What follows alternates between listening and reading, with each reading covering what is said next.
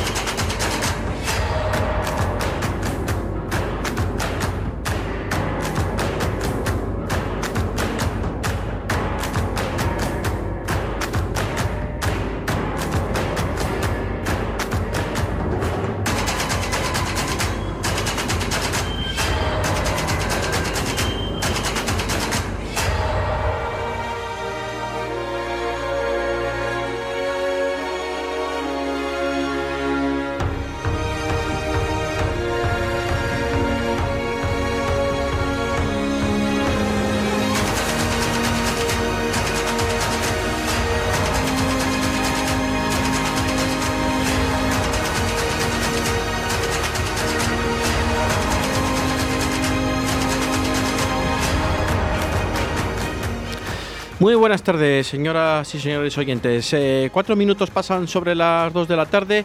Eh, comenzamos con eh, Deportes 4G, con la actualidad deportiva del Deporte Valle Soletano, que hablaremos de esa, mm, esa victoria, recordaremos esa victoria de ese Real Valladolid 3 Fuenlabrada 0.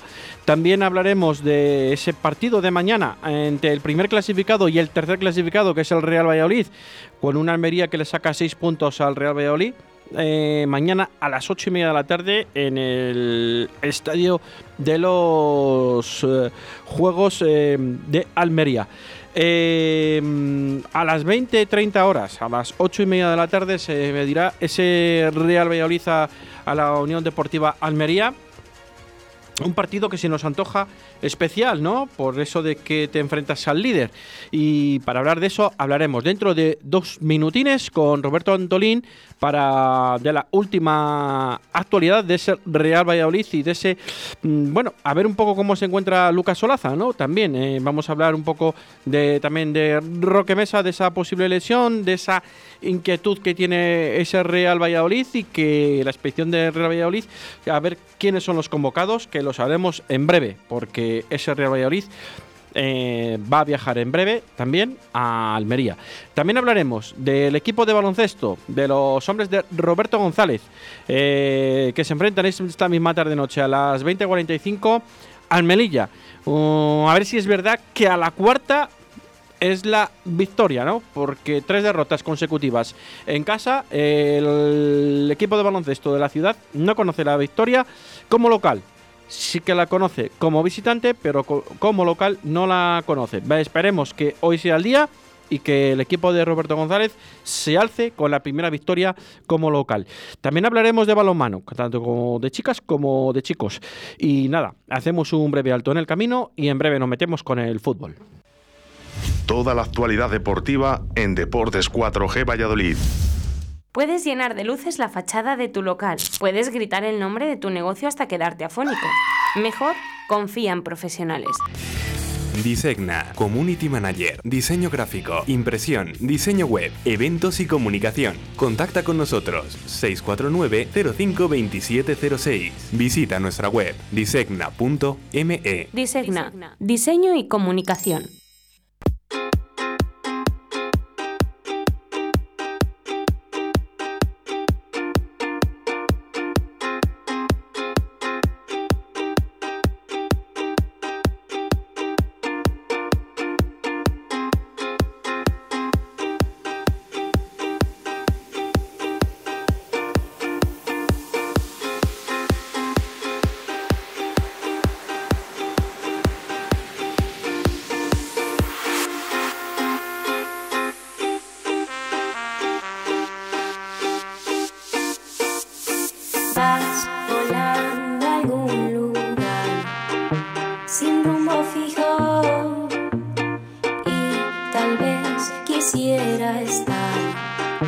solas contigo. Eres tú mi atardecer y también mi despertar. Ven y asfixiame de ti. Enséñame a soñar. A soñar. Enséñame a soñar.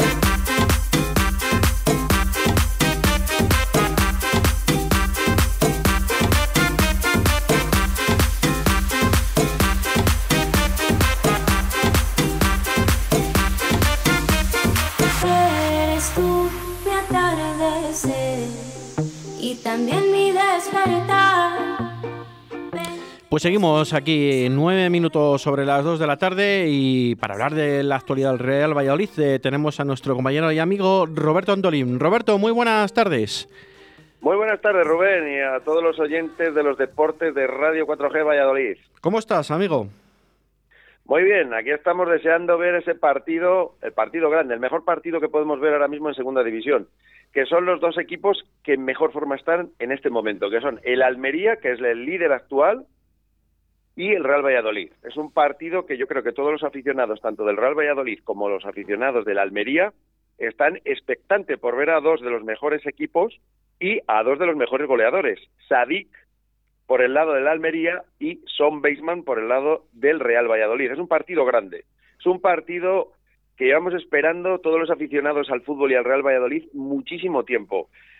Y vamos a ver lo que hace Rubí, que yo siempre he dicho que lo peor que tiene, lo peor que tiene el Almería es su entrenador, que ya le conocemos del Real Valladolid, que por aquí anduvo, y no ascendió al Pucela, yo creo que con una plantilla muy, muy buena. Las segundas vueltas de Rubí dejan mucho que desear. En ese playoff frente a Las Palmas, el Real Valladolid lo tuvo todo y más para poder ascender a Primera División y con Rubí no se consiguió. Con una gran plantilla como tiene ahora el Real Valladolid y como también dispone el Almería.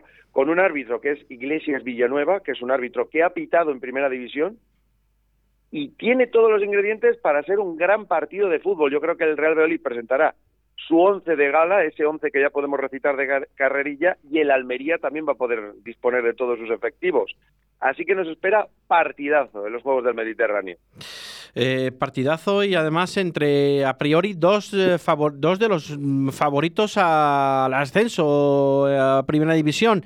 Uno porque es el líder eh, y lleva ya unos años también intentando subir en, en Segunda División, ¿no? A subir a Primera División. Y otro porque es el eh, uno de los favoritos que ha bajado de Primera División y también es uno de los que a priori tiene eh, por límite salarial, por presupuesto y por plantilla una de las mejores plantillas de segunda división. Roberto. Sí, lo único que tiene a favor el Real Valladolid respecto al Almería es la historia. El Real Valladolid es un club histórico, es un club más de primera división que de segunda división, aunque siempre le han llamado el club ascensor porque una temporada, dos temporadas, tres temporadas o cuatro temporadas en primera, luego bajaba a segunda, luego retornaba a primera. Esa es la historia del Real Valladolid, pero tiene una historia muy rica. Si miramos hacia atrás, el Real Valladolid tiene unos logros históricos que no dispone el Almería. El Almería es un equipo, vamos a decir, de estos nuevos ricos, aunque en Almería lo llaman el jeque pobre, un equipo que está hecho a base de talonario, tienen un delantero que no le corresponde la segunda división española, de hecho tiene ofertas de equipos bastante punteros y, y, vamos a ver si puede retenerle toda la temporada porque en enero estos equipos ya se pondrán en contacto con el Almería para intentar llevarse a Sadik, pero la obsesión y el capricho ahora mismo del jeque del Almería es ver a su Almería en la primera división. El nombre de Juegos del Mediterráneo también lo cambiará, no sabemos qué nombre lo va a poner, pero es el capricho de un jeque. Y como todo capricho de un jeque, pues vamos a ver si la Almería consigue estar la siguiente temporada en primera división o no. Eh, de hecho, el Real Valladolid tiene que cortar la racha de la Almería. Lleva muchos partidos sin perder. Ha ganado partidos incluso sin merecerlo, con una inercia positiva de esto cuando ves que te va saliendo todo y algún día tienes que perder. O sea, eso es evidente. Esperemos que sea el Real Valladolid el primero en cortar esta racha. El, Real, el Almería ha perdido tres partidos en lo que llevamos de liga. Esperemos que frente al Real Valladolid sea el cuarto que pierde. Eh, creo que son lo, el Real Valladolid ha perdido también no, ha perdido cuatro partidos, perdón. El Real Valladolid pensaba que había perdido tres, no, ha perdido cuatro partidos el Real Valladolid. Esperemos que vaya ese Real Valladolid eh, igual que fue a la cancha de, mm, del Molinón, ¿no? A jugar con el Sporting, con un Sporting que, era intratable, ¿no? Última, en las últimas jornadas, hasta que llegó ese Real Valladolid de, de José Rojo Pacheta y pudo doblegar al Sporting de Gijón en su cancha. Y a raíz de ahí, el Sporting de Gijón no ha vuelto a conseguir ninguna victoria. Es más, se cuentan más los, eh, los partidos por derrotas que por empates, ya que no, no ha conseguido ninguna victoria el, equipo de, de, Gijón en este caso. Y esperemos que el Real Valladolid sea capaz de acabar con esa racha eh, tan positiva que lleva la Almería, ¿no? En los últimos cinco partidos ha conseguido los cinco, los cinco victorias y, como bien dices tú, eh, sin merecerlo muchas veces, ¿no? Ha, ganado, pues, en las postrimerías del encuentro con goles muchas veces de suerte, ¿no? Que la suerte también hay que buscarla, o por esas rachas que tiene la Almería, esperemos que no sea así, eh, o por fallos del rival, ¿no? Eh, me acuerdo que el partido en Almería del Leganés, que el Leganés no mereció nunca perder, y al final, por un error de un defensa del Leganés, pues consiguió el Almería acabando, acabar con, con 1-0 en, en, ese partido y, y alzándose con los tres puntos en la tabla de la clasificación general. Esperemos que el Real Valladolid sea capaz de, poder acabar con esa racha y que el Valladolid siga con esa racha positiva, ¿no? De cuatro victorias eh, y un empate en los últimos cinco partidos. Se enfrentan de lejos las dos mejores plantillas de la segunda división, de lejos. El Real Valladolid es favorito para este partido, como siempre lo digo, porque es un rival que tiene unos jugadores que ya les gustaría tener a otros, no solo de la segunda división, sino incluso algunos equipos que están en la zona baja de la primera división española. No tiene excusa alguna. Este equipo no le viene mal al Real Valladolid porque le va a dejar jugar al fútbol. No es un equipo que le va a presentar un fútbol directo como le hizo de la Morevieta. Es un equipo que le viene bien para las características de juego que propone Pacheta y sus hombres. Así que vamos a ver un partido tú a tú entre las dos mejores plantillas de la segunda división que van a intentar jugar al fútbol y someter al rival pero no vamos a ver un partido ni de lejos parecido al de Burgos y al de Amorebieta. O sea, ni de lejos ese fútbol directo, ese fútbol aéreo. El Almería es un equipo que propone e intenta jugar al fútbol. Y su estilo es ofensivo.